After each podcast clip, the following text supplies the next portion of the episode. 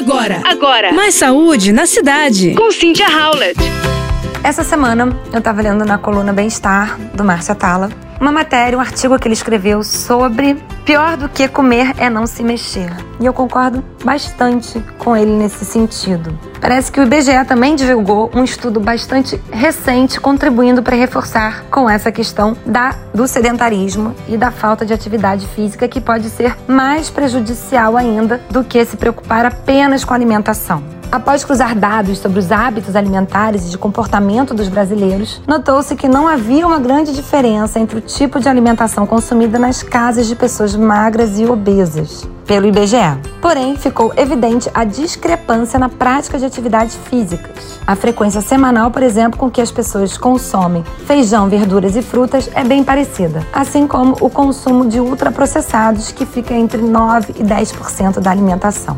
A cada 10 brasileiros, 6 estão com sobrepeso ou têm obesidade.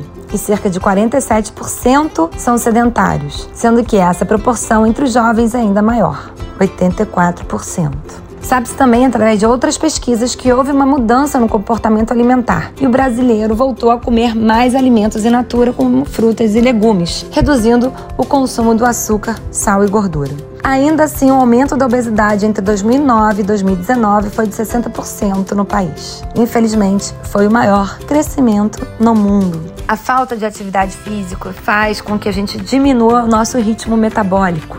Ficar sentado por horas reduz as contrações musculares e deixa o corpo mais lento, preguiçoso e econômico, o que se traduz em estoque de energia através de gordura. E além disso, o movimento físico estimula todos os órgãos a funcionarem melhor. Nosso corpo é uma máquina e nossos músculos precisam trabalhar. Portanto, pensar no alimento como única fonte de saúde e não como vilão é o melhor caminho, de acordo com Márcia Tala. E eu estou aqui concordando com ele. E você?